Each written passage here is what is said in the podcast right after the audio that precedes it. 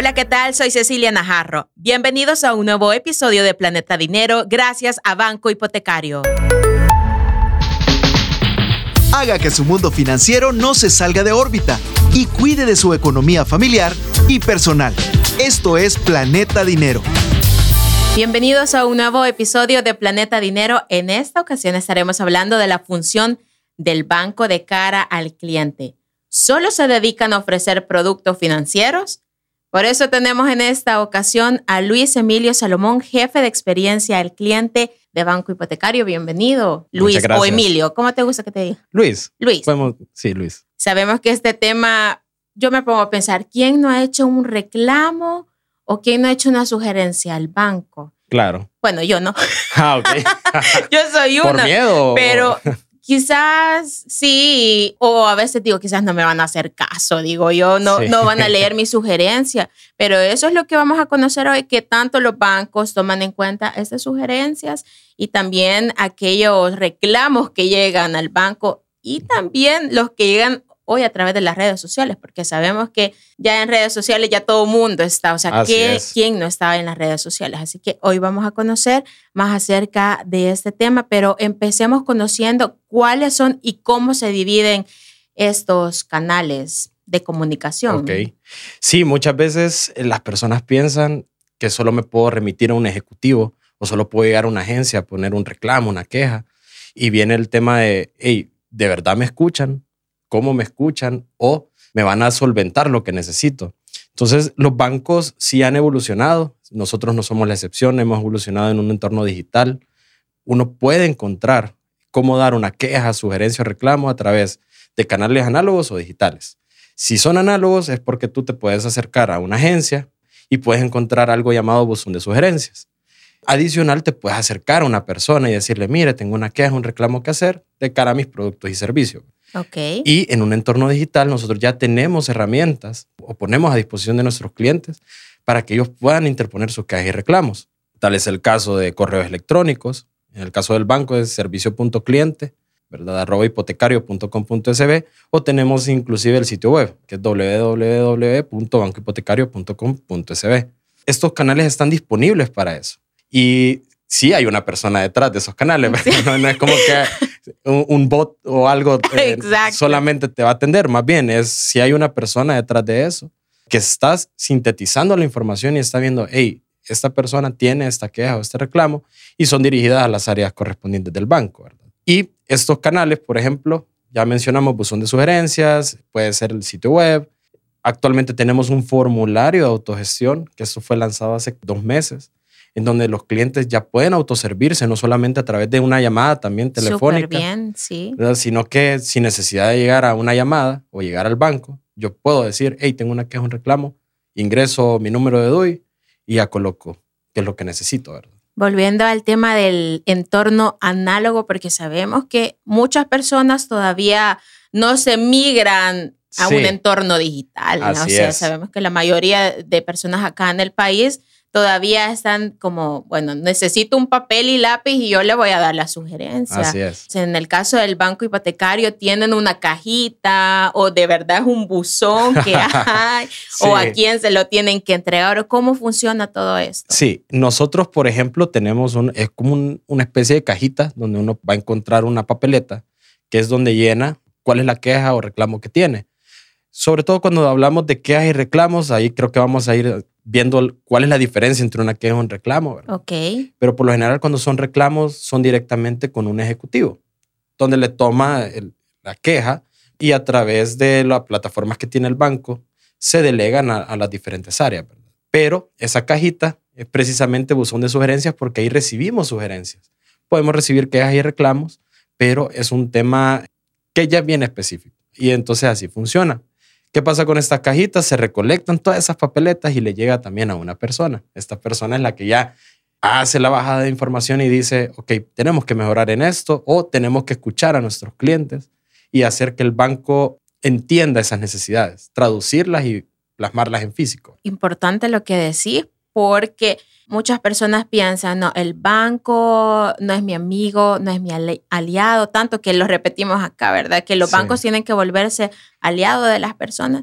Y esta parte de como atención al cliente es importante para que las personas se sientan más allegadas al banco. Claro. Y ya nos estábamos adelantando un poco a lo que pueden hacer estos canales de comunicación, que es emitir comentarios, sugerencias, pero ¿qué más pueden hacer las personas a través de estos canales? Pueden inclusive realizar consultas, es decir, el canal de atención oficial, que ya lo había mencionado, que es servicio.cliente, es donde yo puedo disculpen, ¿verdad? Eh, necesito eh, saber una información de un crédito hipotecario, necesito conocer una información de sus productos. Entonces, ahí nosotros respondemos a nuestros clientes. Eso a nivel de consultas. Creo que podemos hacer una diferencia entre quejas y reclamos porque muchas personas a veces eh, nos confundimos. Así sí. Yo puedo decir, la queja es igual que el reclamo y no es así. Una queja es cuando yo me siento descontento a nivel de servicio, algún producto que me lo dieron mal, por ejemplo, una tarjeta que no me sirve, un cajero automático que no, nunca está disponible cuando yo necesito. No tiene dinero. No tiene dinero. me acaban de pagar y no me dispensó el dinero, ¿verdad? Qué entonces, exacto. Entonces, eso es una queja porque te estás quejando de un mal servicio. Mientras que un reclamo es un tema ya meramente monetario. Es decir, yo reclamo que a lo mejor yo eh, quise comprar, se me duplicó la compra, entonces hay una reversión de compra, que eso es el banco está llamado, ¿verdad?, a liberar esos fondos para reintegrártelos. Eso es un reclamo o una reclamación para que entendamos reclamaciones de seguros. Por eso se le llama reclamación de seguros, porque es un tema monetario, ¿verdad? Cuando es una sugerencia es cuando, hey, banco hipotecario, yo creo que ustedes deberían de hacer esto o yo considero que ustedes pueden mejorar en esto. Y una solicitud es, banco hipotecario, yo solicito si me podés realizar esto. que no necesariamente puede ser una queja, un reclamo, ¿verdad? es como la, diferencia. Aquí viene una pregunta que cuando yo vi el tema, yo dije, no, me la voy a cranear y se lo voy a preguntar. ¿Cuáles son las sugerencias más curiosas que han llegado al banco? No sé, a mí se me ocurre, mire, póngame un oasis de agua. Exacto. No, yo creo que la, la sugerencia curiosa y que se vio materializada fue el tema de nosotros tenemos ya una cafetería en Banco Hipotecario, justamente sobre el Banco Hipotecario de Paseo General Escalón, donde sí recibimos ciertas sugerencias de nuestros clientes, no solamente en esa agencia, sino que a nivel de todas las agencias, donde nos decían, hey, deberían de poner café. Nosotros lo primero que hicimos fue poner la cafetera Una cafeterita, a la par del oasis. Pero eh, constantemente nosotros veíamos que la gente empezó a decirnos, no, mira, tal vez no es esa cafetera.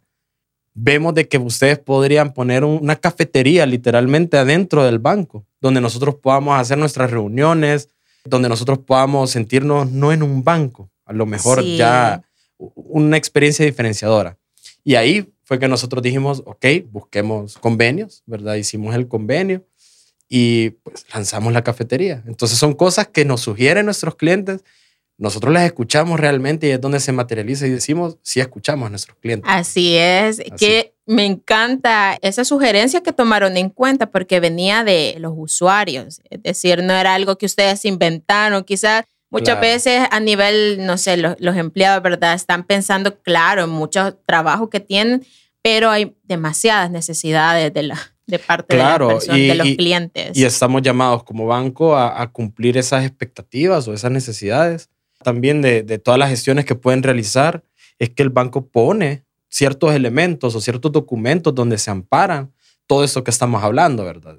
Recordemos que el banco se rige por ciertas normas y esas normas nos dicen a nosotros, por ejemplo, tenés que colocar un buzón de sugerencias en tus agencias. Pero ¿qué pasa? Empalmado con el tema de, lo curioso que ha pasado dentro de esas sugerencias, eh, nosotros recibimos todas esas sugerencias y una vez mandamos a hacer la recolección de las boletas. Sí. Y, y fue chistoso que encontramos una fotografía de una persona y otros elementos más que aparecen en los buzones. Entonces, eso puede ser gracioso y todo, pero más allá de eso es, ok, esto nos está diciendo que a lo mejor no entendemos cuál es la verdadera necesidad de nuestros clientes. Podemos poner un buzón de sugerencias, pero ¿por qué no también migrarlo a nivel digital? No hacerlo de golpe. Eh, ah, el, el, tema es el proceso de hacerlo y no va poco a poco. Exacto, porque entendemos que hay una realidad a nivel nacional, ¿verdad? De una inclusión a, a, nivel digital del cliente y hacerlo de golpe. Creo que es un tema que, bueno, a nadie le gusta hacer algo de golpe. Creo que todos nos, vamos ajustando. Así es. Entonces, a raíz de eso, hicimos el tema eh, del formulario, ¿verdad? Eh, lo pueden encontrar inclusive en el sitio web. Y eh, también en la misma regulación y de cara a lo, a lo que estamos haciendo, es el tema de cumplir ciertas obligaciones de cara a los derechos del consumidor. Tenemos un documento oficial, por ejemplo, que es la Carta de Derechos, que el banco establece los mecanismos de atención al cliente y cuáles son esos derechos. Pero eso es diferente al formulario que estabas mencionando, esa carta de derecho. Creo que lo, podemos hacer a nivel de, para explicarlo mejor, eh, la carta de derechos es decirte formalmente cuáles son tus derechos como consumidor.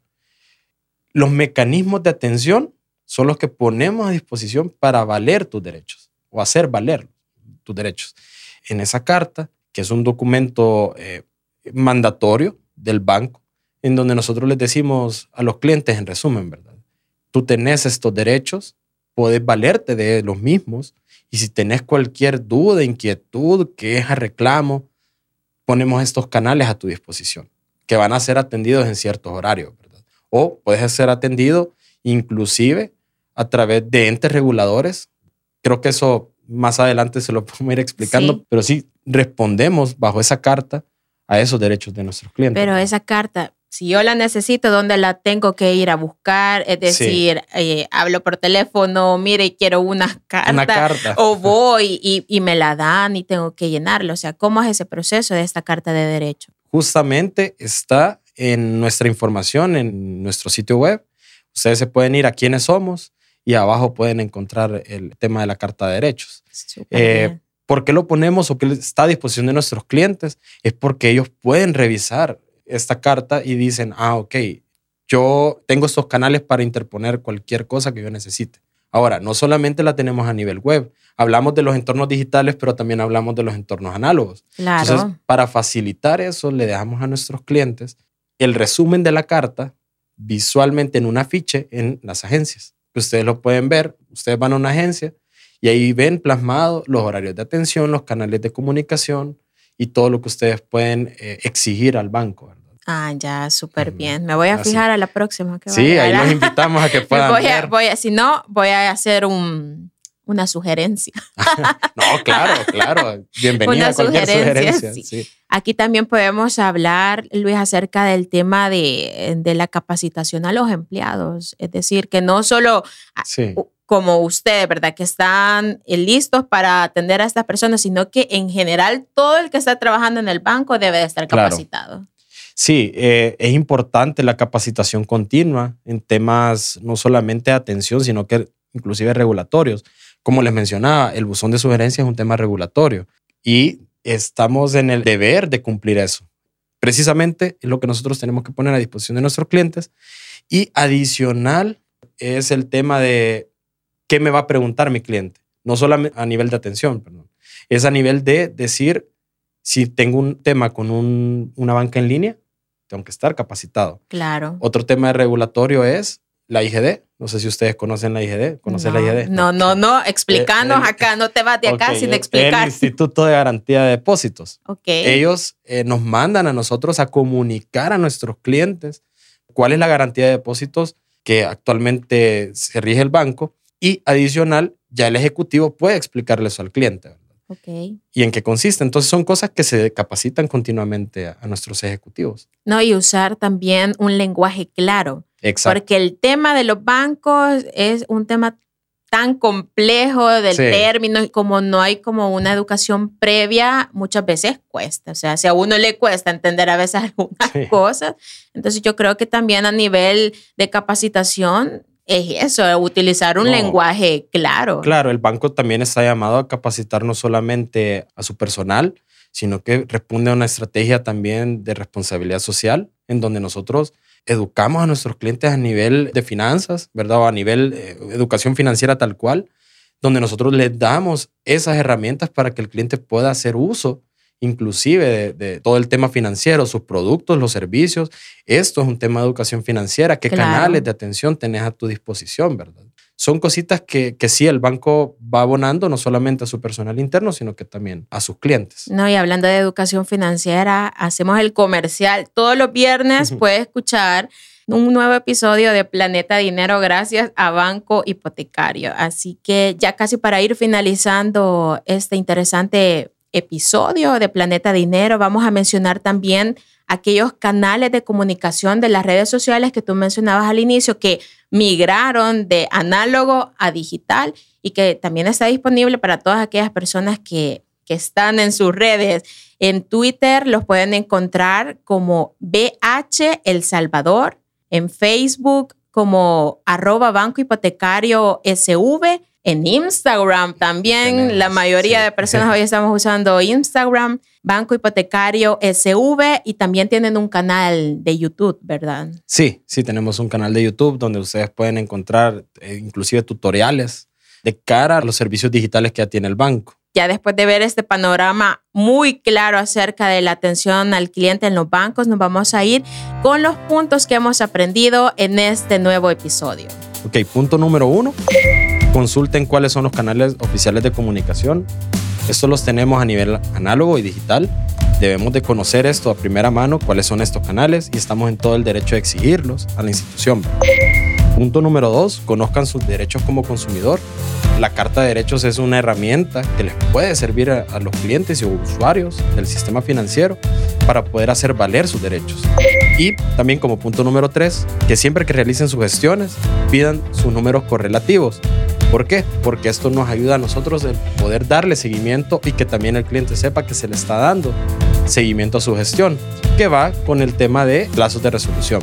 Es un tema que muchos de los clientes a veces se quejan y dicen, no, se tardó tanto tiempo, pero es porque también el banco debe dar esos plazos.